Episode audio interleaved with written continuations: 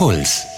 Also was ich noch probiert habe, was ich jetzt gar nicht erzählt hatte, war, dass ich das letzte Mal Baldrian-Tabletten mir geholt habe, um mich zu beruhigen. Und die genommen habe schon einen Abend vorher, weil ich nicht einschlafen konnte.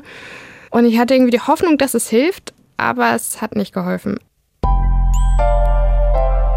Die Lösung. Der Psychologie-Podcast von Puls. Mit Verena Fiebiger und Lena Schiestel. Baldrian-Tabletten gegen Prüfungsangst. Das hat Vivi schon versucht und noch ganz viele andere Dinge, von denen sie gehofft hat, dass sie vielleicht helfen könnten. Heute bei uns in der Lösung geht's um die Panik vor der Prüfung, vor dem großen Tag. Äh, die Lösung, das sind äh, Lena Schiestel und Verena Fiebiger. Ich muss ja sagen, Prüfungsangst ist gar nicht mal so mein Spezialgebiet, weil ich das nicht habe, Lena. Hm. Du Glückliche. Ich Glückspilz, ne? Ja, ja, es, ich erinnere mich noch dran, äh, fünfte Klasse, erste Schulaufgabe, Latein war ich so aufgeregt, einfach nur weil Schulaufgabe drüber stand. Und ich weiß noch, ich habe so mit Füller geschrieben und habe so getittert, dass ich so krakelig geschrieben habe und mich immer verschrieben habe und hat alles so lang gedauert. Und ich glaube, ich bin auch deswegen da nicht so gut gewesen in meiner ersten Lateinschulaufgabe. Später war ich natürlich ah, Einser-Schüler, Großlatino, klar. nee, Quatsch. Also ähm, ich weiß schon, wie sich das anfühlt, mhm. aber ich hatte es jetzt nicht meine ganze Schul- und Ausbildungslaufbahn die ganze mhm. Zeit. Ich kenne es schon. Ich bin wahnsinnig froh, dass ich jetzt keine Prüfung, bis auf meine Disputation, die noch bevorsteht irgendwann, dass ich jetzt vorerst keine klassischen Prüfungssituationen mehr habe. Ich hatte auch im Studium immer halt einfach einen hohen Anspruch, habe ich bis heute an mich. Und das verdichtet sich dann natürlich immer besonders in Prüfungssituationen. Also, dass es dann eben druckvoll wird und dass man eben Sorge hat, dass es nicht gut wird.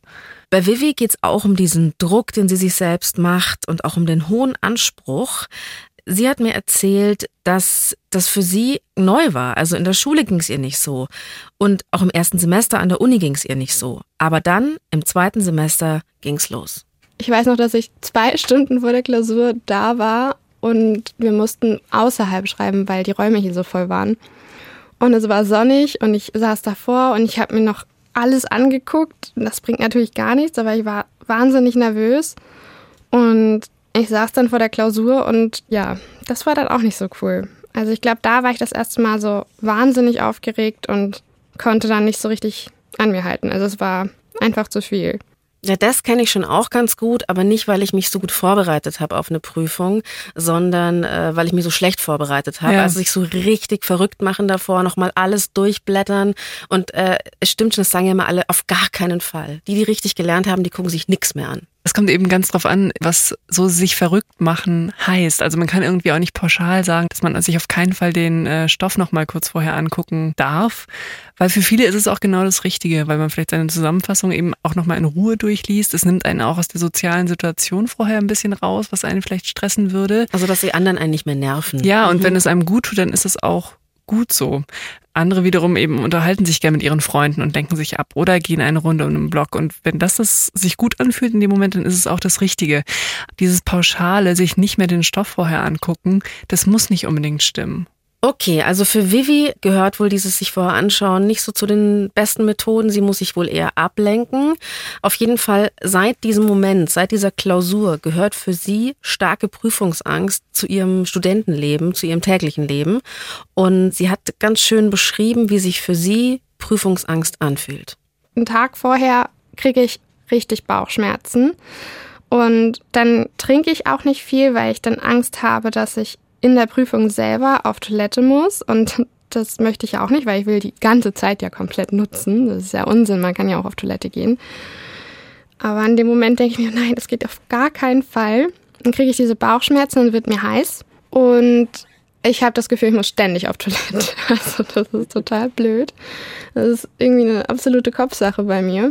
Ja, und dieser Kopf, der, der rattert die ganze Zeit, das hört gar nicht mehr auf. Vivi hat mir auch noch erzählt, dass sie die komplette Woche vor der Prüfung schlecht schläft und dass sie so richtige, ich sag mal so klassische Träume hat, Albträume von wegen, ich komme zu spät zur Prüfung mhm. oder auch, ich bekomme die Prüfung zurück und bin durchgefallen. Und was ich ganz schön krass fand, war, dass sie auch wirklich weinend aufwacht aus diesen Träumen. Also, dass dieses, die Prüfung nicht bestehen, sie so hochschrecken lässt und dass sie wirklich weinen muss dann. Ja, das klingt schon ganz nach Prüfungsangst. Also erstmal diese körperlichen Symptome, die sie beschreibt mit den Bauchschmerzen, dass sie so ganz heiß wird und dann Ja, auch dieses schlecht schlafen, Albträume haben. Das heißt also, auf der körperlichen Ebene passiert da ganz viel. Das ist so ähnlich wie, ähm, das haben wir auch in unserer Stressfolge schon besprochen. Da sind Personen ein bisschen unterschiedlich gestrickt. Die einen spüren das eher auf der körperlichen Ebene, andere wiederum spüren es eher auf der Gedankenebene. Also Prüfungsangst kann sich eben verschiedenartig äußern. Also auf der körperlichen Ebene Schwitzen, kalte Hände, Magen-Darm-Beschwerden, Bauchschmerzen, Herzklopfen, Schwindel, all diese Dinge. Dann auf der gedanklichen Ebene beunruhigende Gedanken oder Grübeln oder katastrophisierendes Denken, also dass ich mir ausmale, was alles schiefgehen könnte, auch wenn es unrealistisch ist. Oder es zeigt sich auf der Verhaltensebene, also dadurch, dass ich reizbarer bin, mich sozial zurückziehe. Und es gibt eben keine komplett festliegende Angstsymptomatik. Das kann eben bei verschiedenen Menschen ganz verschieden aussehen. Das ist interessant, weil ich mir jetzt gerade denke, vielleicht habe ich doch Prüfungsangst. Hm. Ähm, ich erinnere mich noch, als Und schwupp, habe ich dir was eingeredet. Hm. Ich hatte nie starke Prüfungsangst, wenn ich halt irgendwas schreiben musste, irgendeinen so schriftlichen Test machen musste oder so. Aber natürlich klar, äh, moderieren anfangen oder ich weiß noch, als ich bei Bayern 3 moderiert habe und das ist dann ein Radioprogramm, wo du viele Leute erreichst, Magen-Darm-Beschwerden. Halbes Jahr lang. Schön ja. dünni. Ähm, Entschuldigung, darf ich das sagen? Äh, ein halbes Jahr lang. Du war ich diejenige, die vor ja. jeder Sendung auf Toilette gerannt ist. Ja. Ähm, ist das dann auch eine Prüfungssituation eigentlich? Es ist auch eine Bewertungssituation. Also es ist sehr ähnlich gelagert. Manche sagen auch, dass das auch alles zusammenhängt. Also dass eben auch Prüfungen im Kern Bewertungssituationen sind und dass sie deswegen uns Angst machen. Und das haben dann sozusagen auch Prüfungssituationen mit Auftrittssituationen oder Situationen, wo ich zu einer neuen Gruppe an Menschen irgendwie dazukomme, gemeinsam. Also dass es alles eben Bewertungssituationen sind. Lampenfieber ist verwandt mit Prüfungsangst, auch wenn ich jetzt bei einer schriftlichen Prüfung erstmal nicht auf der Bühne stehen gewisserweise, ja. aber es wird ja jemand korrigieren und dann eine Note drunter schreiben. Oder ich habe einen Test und muss äh, an der Tafel stehen oder so. Das ist eigentlich alles ähnlich. Also es ist verwandt miteinander, aber es sind schon eigenständige Situationen. Es kann durchaus sein, dass du mit schriftlichen Prüfungen keine Schwierigkeiten hast, aber mit zum Beispiel Auftritten. In aller Regel helfen aber ähnliche Dinge in allen Fällen. Das heißt, wenn ihr heute aufmerksam zuhört und ihr habt zum Beispiel mit schriftlichen Prüfungen eigentlich kein Problem, aber mit Referaten, vielleicht ist auch die ein oder andere Technik für euch heute dabei. Mhm. Ich weiß noch, eigentlich war das, glaube ich, die erste große Prüfungssituation in meinem Leben. Krippenspiel im Kindergarten. Mein großer Bruder sollte der Josef sein und ist kurz vor der Aufführung erkrankt. Und die kleine Schwester ähm, dachte sich, das kann ich auch. Und ich habe gesagt, ich möchte den Josef machen. Also ich weiß auch nicht, vielleicht habe cool. ich es auch gar nicht gesagt, aber auf jeden Fall war klar, okay, ich muss ihn irgendwie vertreten. ja. Und ich meine jetzt, da hat man nicht groß überlegt, ob man Text lernt oder so, sondern es wurde halt so abgesprochen, wer wann was sagt in dieser Kindergruppe. Und es wurde dann, glaube ich, in der Kirche aufgeführt. Und ich war total sicher, selbstbewusst, dachte mir so, ja toll, der Josef wurde so verkleidet. Ja, und dann ging's los in diesem Gottesdienst und dann hatte ich halt so ein Blackout, sage ich mal, war dann der schweigende Josef. Ich habe einfach nichts gesagt und die Maria hat dann zum Glück meinen Text spontan übernommen. Oje, du Arme es war richtig, richtig schlimm danach. Also ich war ja. zutiefst beschämt und ich weiß noch, ich bin dann nach Hause gekommen und mein, mein Vater saß, glaube ich, im Publikum in Anführungsstrichen, hat es ja mitbekommen und er hat dann gemeint, Maike, war es der schweigende Josef. oh Gott. Du warst dann doch so aufgeregt in der Situation selber. Ich habe in dem Moment dann gemerkt, huch, ich bin ja total aufgeregt und das war mir einfach davor nicht bewusst, dass es das geben kann. Ich glaube, da war zum ja. ersten Mal so, ah, ich bin aufgeregt, so fühlt sich das an. Okay. Und dann war in meinem Kopf halt nichts mehr. Naja, zurück ähm, zu Vivi. Wir gehen, wieder vom, wir gehen wieder vom Kindergarten ins Studentenleben. Vivi hat äh, ja schon beschrieben, wie es ihr mit der Prüfungsangst geht davor. Sie sagt, dass sie dann während der Prüfung eigentlich ziemlich konzentriert ist. Mhm. Also sie hat eigentlich keine Blackouts, mhm. sondern funktioniert. Nach der Prüfung allerdings geht sie wieder schlecht. Nach der Prüfung will man dann ja eigentlich feiern. Das war jetzt auch das letzte Mal so, dass ich gerne diese Prüfung gefeiert hätte, aber mir war das alles einfach zu viel. Ich hatte Kopfschmerzen und ich war total erschöpft. Ich habe mich nur noch leer gefühlt. Ich wollte einfach nur meine Ruhe haben und bin dann auch nach Hause gefahren und wollte nichts sehen und nichts hören. Das ist immer so, gell? An der Uni oder überhaupt, wenn Leute so Prüfungen machen oder Abschluss, da muss danach immer gefeiert werden. Das kann ich jetzt auch wiederum gut nachvollziehen ich als schlechte Schülerin und schlechte Studentin, ich war immer so erschöpft vom Nächte durchmachen, weil ich halt so viel lernen musste Ja. am, am letzten Abend noch. Ist das normal, dass man fertig ist, auch wenn man jetzt nicht die Nacht durchgemacht hat, oder sollte man feiern? Das ist Feiern total wichtig. Also ja, es ist gut, dass es genau dieses sollte man feiern. Ich glaube genau, das ist oft die Schwierigkeit. Also dass man von sich selber die Erwartung hat, dass man jetzt total erleichtert wäre, dann endlich nach der Prüfung und irgendwie alles von einem abfällt und man sozusagen auch total Bock hat, dann irgendwie auszugehen. Und es ist oft nicht so, weil man einfach erschöpft ist von der Lernerei und dann lagert sich über diese Erschöpfung aber auch noch dieser Ärger darüber oder so, dass man vielleicht dann doch nicht erleichtert ist. Dann kommt also zu diesem eigentlich unguten Gefühl der Erschöpfung auch noch ein ungutes Gefühl darüber, dass man seinem eigenen Anspruch, auf eine Party gehen zu wollen, nicht gerecht wird, auch noch dazu. Und ähm, da könnte man auch mit sich großzügiger sein und sagen, okay, dann bin ich halt erschöpft und hau mich ins Bett zu Hause oder Das ist halt so das Bild, das man hat, dieses Work hard, Party hard, Ja. dass du irgendwie so eine Feierkanone sein musst und davor so fleißig. Dass du musst immer so extrem in beidem sein. Vielleicht ist man auch einfach so ein mittelmäßiger Schluffi. gemütlich halt. nee, und es ist, und ich glaube, das ist wichtig, das ist total in Ordnung, sich nicht auch noch da Stress zu machen, dass man halt da der Norm entsprechen möchte, auch noch dann unbedingt feiern gehen zu wollen nach einer Prüfung. Es kann auch gut sein, dass man einfach nur Bock hat, sich zu verkrümeln und sich sowas Gutes zu tun. Ich kann mich da auch noch gut dran erinnern, dass ich nach Prüfungen vielleicht so ein bisschen in ein Nachprüfungsdepressionchen verfallen bin, so nenne ich es jetzt mal, dass es sich danach nicht wahnsinnig gut anfühlt, sondern man irgendwie so fertig ist. Bei Vivi ist es aber noch extremer. Sie hat mir nämlich erzählt, dass sie wirklich das Gefühl hat, in ein dunkles Loch zu fallen, dass sie sich komplett leer fühlt, aufgebraucht, dass sie tagelang aus diesem Lernalltag nicht rauskommt und so ein paar Albträume kommen auch nach der Prüfung noch. Das habe ich immer. Jetzt gerade habe ich eine Klausur geschrieben, bei der ich das Gefühl habe, dass sie ganz gut gelaufen ist. Und trotzdem habe ich diesen Albtraum gehabt. Das hängt häufig damit zusammen, wenn man halt in so einem krassen Lerntunnel vorher ist. Dass immer, wenn so große Ereignisse einem irgendwie bevorstehen oder man so ganz intensiv auf etwas hinarbeitet, denkt man häufig nicht wirklich an die Zeit danach, sondern also wie als würde das Leben enden mit dieser einen Prüfung und ähm, als würde man dann fast viel, viel verwundert dann wirklich aus dem Vorlesungssaal danach rausgehen und denken, aha, okay, und das war's jetzt also. Und ähm, auch diese Frage, ob man vorher Pausen braucht und so weiter, ich glaube, eine der wichtigsten Kernfunktionen von Pausen, gerade im Vorfeld und auch in der Prüfungszeit, ist, dass man relativierende Erfahrungen hat zu dieser einen Prüfung.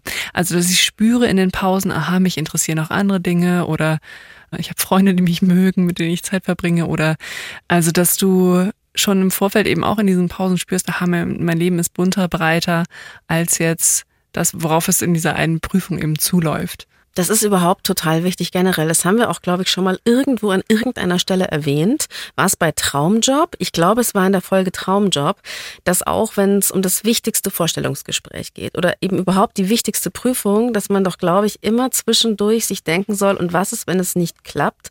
Ist das Leben wirklich zu Ende? Ich glaube, es war in der Scheiternfolge. Was die Scheiternfolge? Ich glaube, wir machen heute eh einen Tour de Force durch all unsere bisherigen Folgen und sagen, an dieser Stelle, hört doch noch mal rein. Exakt.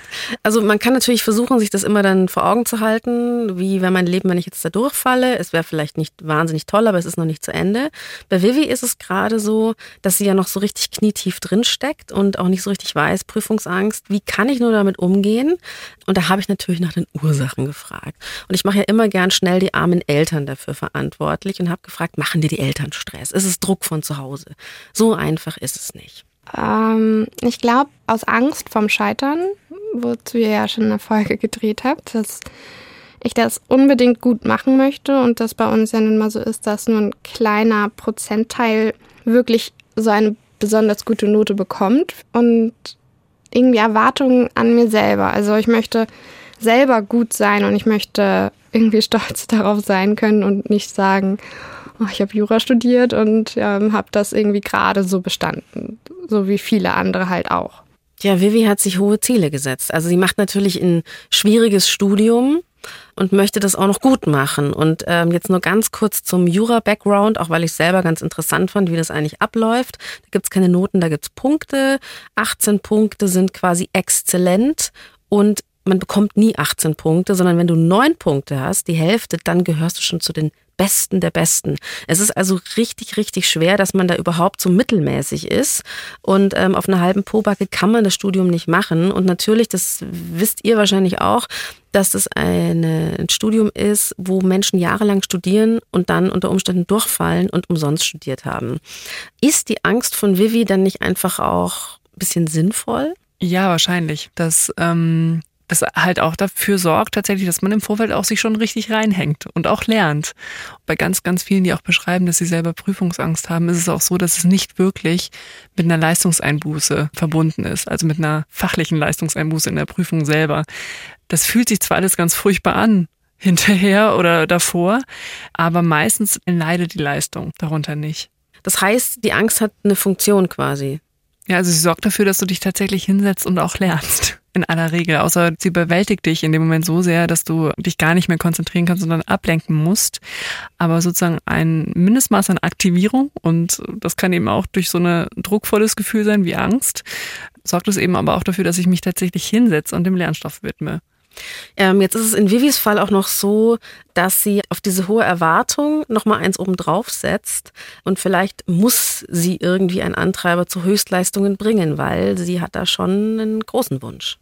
Das war mein Kindheitswunsch, dass ich Anwältin werde und das hat sich dann im Rahmen meines Studiums nachher verändert, weil ich ein paar Praktika gemacht habe und herausgefunden, dass der Richterberuf total spannend ist. Also ich wäre ebenso zufrieden, wenn ich Anwältin wäre, aber der Richterberuf als solches ist einfach sehr vielfältig und bietet auch viel Freiraum im Vergleich zu dem Anwaltsberuf.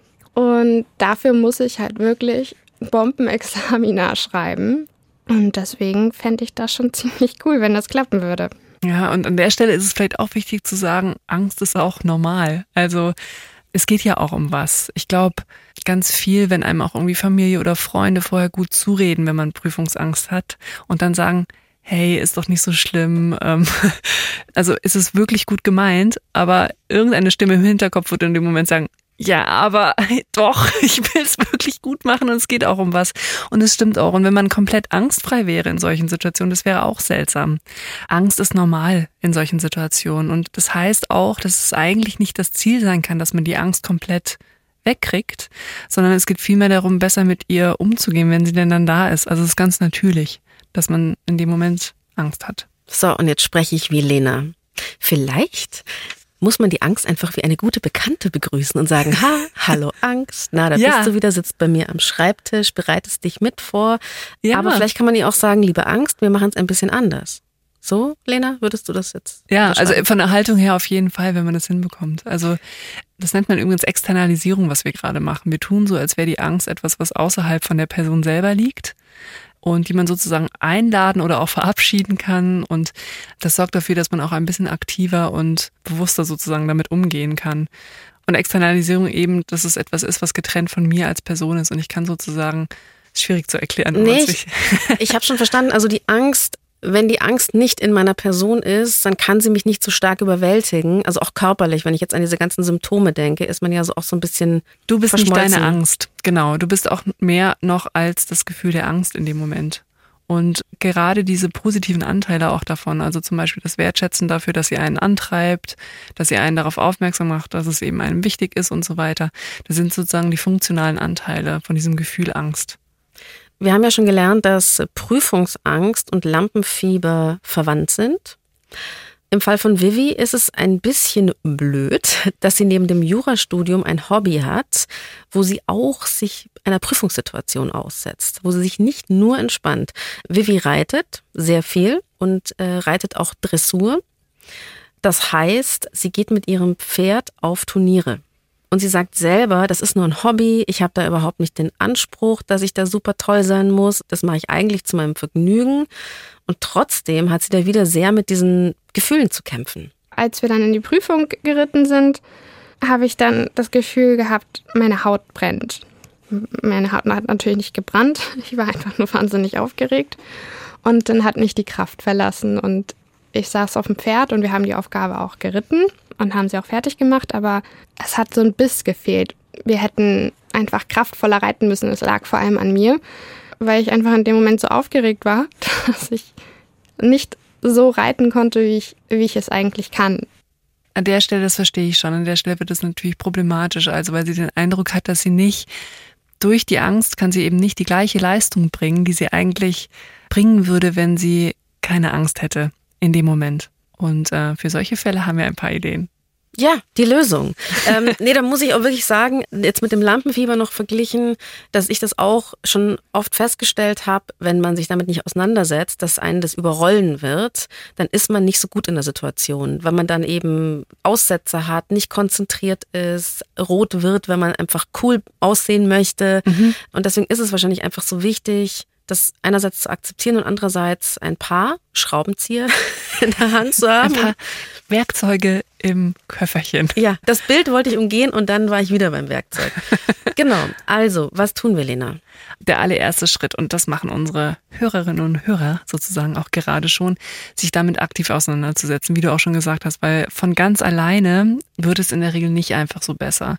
Und zwar, wenn man sich immer wieder Situationen aussetzt, gibt es so eine Art Desensibilisierung, also es wird dann irgendwann nicht mehr ganz so schlimm. Aber in aller Regel, wenn man versucht, sich aktiv damit auseinanderzusetzen, kann man diesen Prozess beschleunigen, dass es schneller besser wird. Wichtiger Punkt, das hat nämlich Vivi zu mir gesagt, auch nach so einem Turnier, wenn es blöd gelaufen ist und sie super aufgeregt war, denkt sie sich danach, na gut, dann melde ich mich wieder zum nächsten Turnier an und mach's nochmal. Ja. Und sie hat sich selber gefragt, ob sie nicht komplett bescheuert ist, dass sie sich immer dem gleichen aussetzt. Das habe ich mich auch schon oft gefragt. Wieso bringe ich mich immer in Situationen, wo ich Lampenfieber habe? Warum mache ich das? Ist das masochistisch oder ist es auch sinnvoll zwecks Abstumpfung eben? Das nennen wir Desensibilisierungseffekte. Also wenn ich mich immer wieder bestimmten Situationen aussetze, kann ich eben die Erfahrung machen, aha, ich überlebe es, die Welt ist nicht untergegangen, es geht weiter. Noch hilfreicher ist es aber, wenn ich nicht trotzdem einfach immer das Gleiche mache, sondern auch in den verschiedenen Situationen dann auch ein paar Dinge ausprobiere und einfach schaue, was zu mir passt. Das ist auch nämlich von Person zu Person sehr, sehr unterschiedlich, was funktioniert. Das heißt, ähm, auch wenn wir hier ein paar Tipps geben, es geht nichts über sozusagen das Ausprobieren und dann gucken, was bei einem selber funktioniert. Es wird nicht alles bei jedem funktionieren. Das finde ich überhaupt auch mal einen wichtigen Satz an der Stelle, den wir noch nie gesagt haben. Ihr kennt euch selbst am besten. Ja, ihr habt ja alle verschiedene Hintergründe, verschiedene Erfahrungen, seid in verschiedenen Situationen. Das heißt, manche Dinge sind vielleicht gut und klappen und manche Dinge werden nicht klappen. Und da gilt es einfach so dran zu bleiben und zu schauen, was eben für einen selber funktioniert.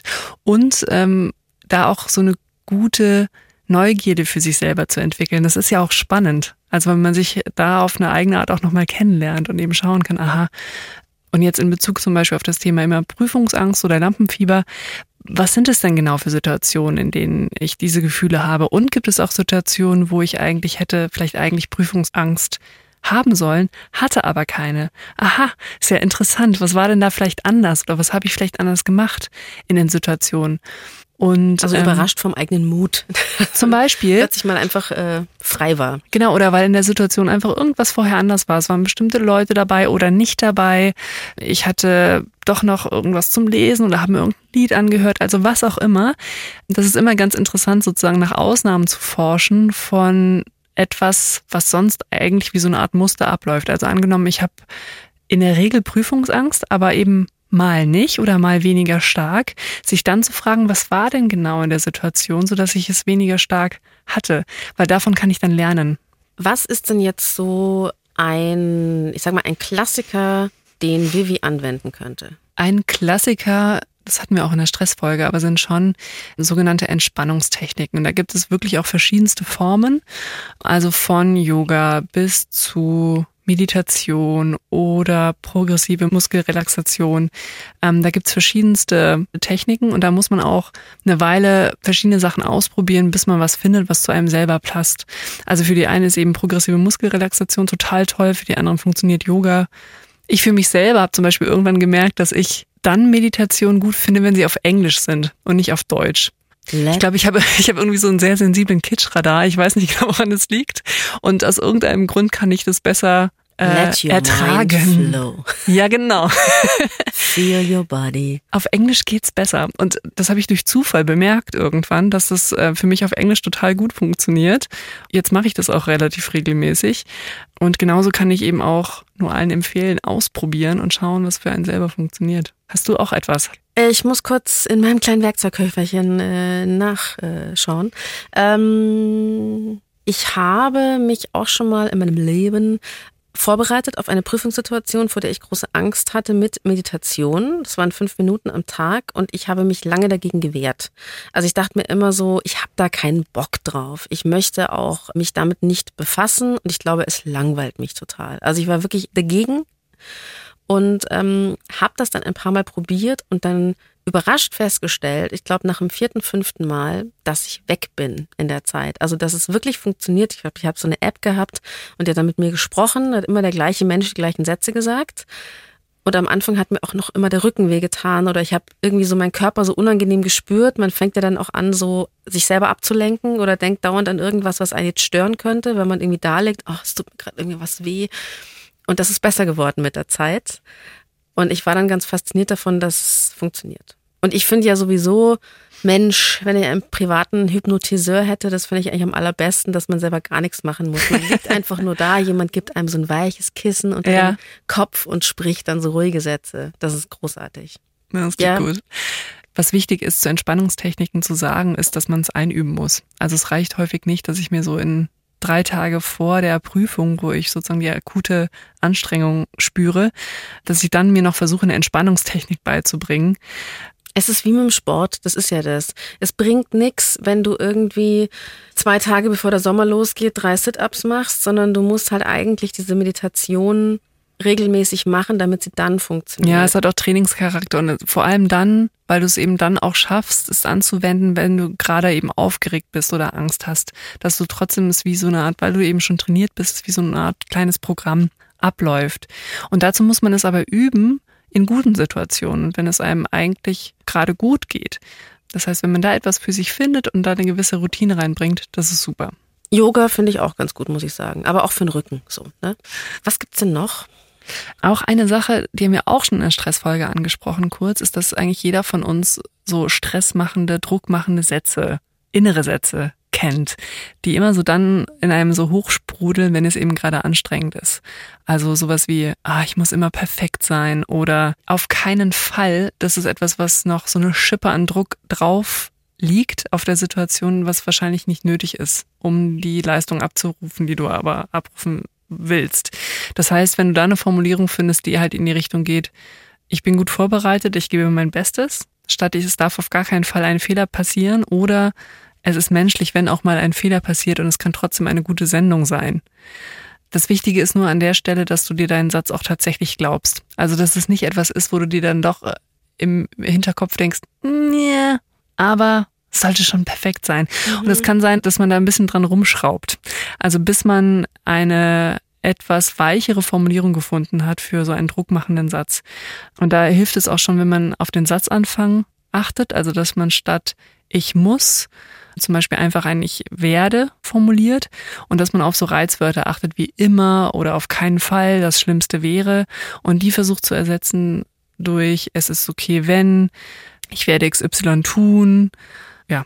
Wir malen uns eine ideale Welt. Wir haben immer schön unsere Muskelrelaxationsübung gemacht oder Meditation mhm. oder Yoga. Also man hat sich vorbereitet oder auch nicht. Und dann ist man in einer akuten Situation und hat halt einfach so Angst, dass man denkt, oh nein, jetzt kommt dieses Gefühl in meinem Bauch hoch. Das kenne ich auch ganz gut. So der Atem wird flach. Man merkt so, oh shit, wenn ich jetzt, ich, ich kann gar nicht richtig reden irgendwie. Dann dieser komische Speichel, der nicht mehr da ist im Mund. Was macht man dann? Also was nicht hilfreich ist, ist, wenn sozusagen der gedankliche Fokus auch komplett und auch noch auf diese Symptome geht. Da gibt es eine Übung, die nennt sich 5, 4, 3, 2, 1 Übung. Und da gehst du gedanklich oder laut, je nachdem, was eben die Situation hergibt, erstmal fünf Dinge durch, die du in dem Moment siehst und du benennst es einfach entweder, also das allererste, was dir eben in den Augenschein kommt, mhm. dann fünf Dinge, die du hörst, dann fünf Dinge, die du spürst. Dann wiederum vier Dinge, die du siehst, vier Dinge, die du hörst, vier Dinge, die du spürst. Dann drei Dinge, die du siehst und so weiter oh, und so weiter. Das dauert ja ewig. Es dauert gar nicht so lange, wenn man es denn dann macht. Und das ist eine wunderbare Art, um sich zu beruhigen in so akuten Stress- oder Angstsituationen. Es erinnert mich ein bisschen an diese Einschlafhilfe, wo man sich so Nachtische mit, ein Nachtisch mit A, ein Nachtisch mit B, Also Ananaskuchen, Brownie. Ja, was eben, was eben auch daran hilfreich ist, ist, dass es dich davon wegnimmt, dass du dich zu sehr auf deine Angstzeichen konzentrierst und sozusagen da dann der ganze Fokus drauf liegt, auf den Bauchschmerzen zum Beispiel. Mhm. Also wenn du magst, können wir es auch kurz mal machen. Sollen wir machen? Sag mal spontan die ersten drei Dinge, die du siehst. Also wir machen es mal mit drei genau, Dingen. wir machen es jetzt mal mit drei, damit es nicht ganz dauert. lang dauert. Okay, also ich sehe einen Mikrofonständer mit einem roten Lichtlein. Ich sehe einen äh, Gymnastikball, wahrscheinlich von einem Kollegen. Ich sehe ein Poster mit Angelo Kelly und seinen ganzen Kindern. Hängt hier von der Kelly Family. Haben wir hier. Warum auch immer. Drei Dinge, die du hörst. Äh, unsere Stimmen. Mhm. Da wird schon schwieriger. Das leichte Rauschen der Klimaanlage. Tinnitus habe ich keinen mehr. Mhm. Ich höre Stille. Gilt das? Das gilt nicht. Es gilt nicht. Find noch eine Sache, die du trotzdem hören kannst. Es kann auch was Kleines sein. Genau, es kann, Den kleinen Stift, den ich auf den Tisch klopfe. kann okay, du machst gerade sogar ein Geräusch. Ich mache ein Geräusch. Also es kann auch was ganz Kleines sein. Das ist vielleicht auch nochmal jetzt, ich will dich nicht in der Übung unterbrechen, aber es muss jetzt nichts Großes sein. Es kann auch sowas sein, ich höre deine Stimme, ich höre meine Stimme, ich höre wieder meine Stimme. Also es kann auch eine Wiederholung sein in der, in der Reihenfolge selber. Es ist Ah, einfach das nur, ist gut, weil oft ist es ja so, dass einem dann gar nicht wirklich was einfällt, dass man da auch dabei bleiben kann. es geht wirklich um die echte Wahrnehmung, dass du darauf dich eben fokussierst in dem Moment. Und jetzt drei Dinge, die du an deiner Körperoberfläche spürst. Körperoberfläche, den Tisch unter meiner Hand, das Stuhlpolster unter meinem Hintern, ähm, die Kopfhörer auf meinen Ohren Ja, vielleicht. super. Mhm. Und genau, jetzt würde es an der Stelle weitergehen mit zwei Dinge, zwei Dinge, zwei Dinge, ein Ding, ein Ding, ein Ding. Okay, ich merke schon, man konzentriert sich einfach auf was anderes, Ja, aber man ist noch im Raum. genau, das ist Oder? die Besonderheit. Also Mhm. du driftest wiederum auch gedanklich nicht weg oder du gehst auch nicht in ein gedankliches Bild rein. Nach La Gomera, an den Strand mit Palmen. Das ist also gar nicht so die Lösung, sich ganz wegzudenken, sondern man muss irgendwie im Hier und Jetzt bleiben mit Wenn so banalen Sachen. Man muss nicht. Also wenn es einen beruhigt, wenn man sich dann kurz in so einen anderen, so einen angenehmen Ort fantasiert, dann kann das auch hilfreich sein. Ganz vielen hilft es, aber in so einer konkreten Situation auch sich mit etwas Konkretem, was tatsächlich gerade im Hier und Jetzt auch stattfindet, zu beschäftigen. Da habe ich ein gutes Beispiel. Ich war vor kurzem beim Deutschen Radiopreis und hatte die Sorge, in Anführungsstrichen, ich muss dann da auf die Bühne und einen Preis entgegennehmen. Und es sprach der Bundespräsident Frank-Walter Steinmeier auf dieser Gala. Und ich habe irgendwann, also ich habe gemerkt, oh Mist, ich werde aufgeregt. Ich spüre es, ich spüre es, der Bauch, der Magen. Uh. Ah, aber das spricht ja der Bundespräsident. Und er spricht immer nur in Aussagesätzen, kurze Sätze und noch der nächste. Und das Radio ist ganz hervorragend für unsere Gesellschaft. Und das hat mich so runtergebracht. ja. Ich weiß nicht, ob er den Satz gesagt Ja. hat, aber es war diese Stimme und die Ja. war im Raum. Ja. Und plötzlich war ich entgechillt. Also ich empfehle euch, hört euch die Reden von Frank-Walter Steinmeier an. Sehr konkreter Tipp. Das fand ich nur interessant. Ja. Auch dieses äh, Denken in Aussagesätzen. ja. Einfach nur kurze Sätze. Kann man natürlich auch mit dieser 5, 4, 3, 2, 1 Übung verbinden vielleicht. Hm. Also äh, finde ich, nee, finde ich auch wirklich ganz wichtig, weil ich mir oft in so, bei mir sind es ja Lampenfiebersituationen, nicht sicher bin, ist es jetzt gut, mich auf meine Aufregung zu konzentrieren oder drücke ich es weg? Ich versuche dann oft diese Schnappatmung wegzudrücken. Was aber zum Beispiel, wenn es um die Stimme geht, einem gar nicht so viel hilft, weil man dann keine Modulation mehr hat. Wenn man es wegdrückt, wird man eher immer monotoner. Ich glaube, ich weiß noch nicht, was du mit wegdrücken meinst. Ich versuche es komplett zu ignorieren. ja. Also ich, Okay. wie sagst du immer so schön, ich dissoziiere auch nicht, also ich denke mich auch nicht weg, Ja. aber ich versuche einfach so, ich bin nicht aufgeregt. Oh. Ich drück's irgendwie so weg. so. Wo oft dann Leute eher denken, ich bin so, wie sagt man, unteraktiviert. Verstehst du? Also ich bin da nicht Ah, verstehe. aktiviert, sondern ich mache mich so ganz Mhm. ruhig. wenn es dir gelingt, nur gelingt das eben nicht immer, aber das ist auch etwas, ist dieses ähm, eher hinzuschauen und kurz zu bemerken, was gerade zum Beispiel in deinem Körper los ist und versuchen es zu reframen, eben als zum Beispiel positive Aktivierung oder als Wachheit statt als Aufregung. Das kann funktionieren. Also wenn du zum Beispiel aufgeregt bist vor einem Auftritt, dass du dir selber sagst, ah, okay, danke Körper, dass du mich so wach machst, dass ich nicht hier gleich wegpenne und dass ich wirklich sozusagen all meine Energie bündel gleich für den Auftritt. Also wenn ich es schaffe, es sozusagen so positiv zu reframen, dass es gerade diese körperliche Aktivierung ist, das kann helfen. Also, dass die Angst kein Feind ist, sondern einfach einem nur klar macht, jetzt ist Konzentration, jetzt ist es wichtig, jetzt geht's mir um was. Ja. Aber ich kämpfe nicht dagegen an, sondern ich, äh ja, okay. Vivi hat mir auch noch von einer Strategie erzählt, die sie für sich mittlerweile gefunden hat, die mich an Sportler kurz vor dem Wettkampf erinnert. Jedes Mal, wenn wir zusammen eine Prüfung geschrieben haben, saßen wir auch meistens, wenn es möglich war, zusammen, zumindest in der Nähe voneinander und haben dann äh, genau davor ein Lied gehört. Also das Lied selber ist schrecklich. Es ist irgendwie das ist total bescheuert. Irgendwie so ein Bongo in the Jungle. Es ist nicht mal witzig, so blöd ist das Lied. Ich weiß auch gar nicht, wie wir darauf gekommen sind. Irgendwann haben wir angefangen, dieses Lied vor den Prüfungen zu hören. Dann war es irgendwie unser Glücksbringer. Ja, voll schön. Erstmal, weil es ein soziales Ritual ist, was sie irgendwie gemeinsam mit ihrer Freundin macht. Und es ist ein Ritual. Das ist auch für ganz viele hilfreich, dass es irgendetwas gibt direkt vor der Prüfung, was ich irgendwie immer gleich mache und was mir einfach so ein bisschen Halt und Sicherheit gibt. Ich finde ja, sich da zusammentun, so den, den Lernbuddy haben, ist ja eh immer gut. Ist vielleicht nur blöd, wenn der andere sich immer verrückt macht. Das denke ich mir, ist vielleicht dann nicht gut. Aber wenn beide Ja. so auf einem, Also soziale Unterstützung ist total gut, wenn man sich eben auch den Gedanken zutraut, hm, eigentlich, ich mag dich als Freundin total gerne, aber als Lernpartnerin bist du mir leider zu stressig oder äh, nicht anspruchsvoll genug, kann ja auch in andere Richtungen gehen. Also auch da sich den Gedanken zutrauen, es sind vielleicht nicht alle Menschen gleich gut für diese akute Situation Prüfungsvorbereitung. Aber Also- sonst ist soziale Unterstützung natürlich super. Solltet ihr in einer stressigen Prüfungssituation sein, wo ihr ganz viel lernen müsst und eben in dieser Angstspirale feststeckt, dann äh, wendet euch entweder in der Schule, gibt es eine Beratungsstelle auch, wendet euch da an einen Vertrauenslehrer oder an der Uni an eine Uni-Beratungsstelle. Nur für alle Fälle, also wir haben ja jetzt Tipps oder was man eben ausprobieren kann auf das Thema, wie gehe ich mit äh, den Gefühlen um oder was kann ich eben auf gedanklicher Ebene machen. Es gibt natürlich auch viele Strategien rund um das Thema Vorbereitung auf Prüfungs- oder eben Leistungssituationen und rund um das Thema Selbstorganisation. Und vielleicht machen wir dazu auch mal eine eigene Folge. Haben auch mehrere Menschen dazu geschrieben. Zeitmanagement, zu spät kommen. Sehr schön. Dann machen wir das. Das war die Lösung. Herzlichen Dank an Vivi, dass du uns deine Geschichte erzählt hast. Wir Vielen drücken- Dank. Wir drücken die Daumen, dass es besser wird. Und natürlich danke an die Redaktion, Ilka Knigge, Produktion Luisa Ehmann. Ah, und natürlich, es gibt nicht die Lösung. Jeder strauchelt, so gut er kann. Und jetzt, Lena? Ich war ganz schön aufgeregt jetzt. Ich, ich bin immer aufgeregt, wenn wir im Studio sind, tatsächlich. Ja, wir haben ja jetzt gelernt, Lena, das ist ja positiv. Ja. Das hat ja eine Funktion. Wir machen hier eine wichtige Sache. Eine ist mich auch wichtige wirklich anstrengend, das stimmt. Ich streng mich auch wirklich an. Ähm, ach so, ja klar. Für Feedback und für Themenvorschläge schreibt ihr uns bitte an die.loesung.br.de. Und wir freuen uns natürlich, wenn ihr uns ein Abo dalasst. Puls.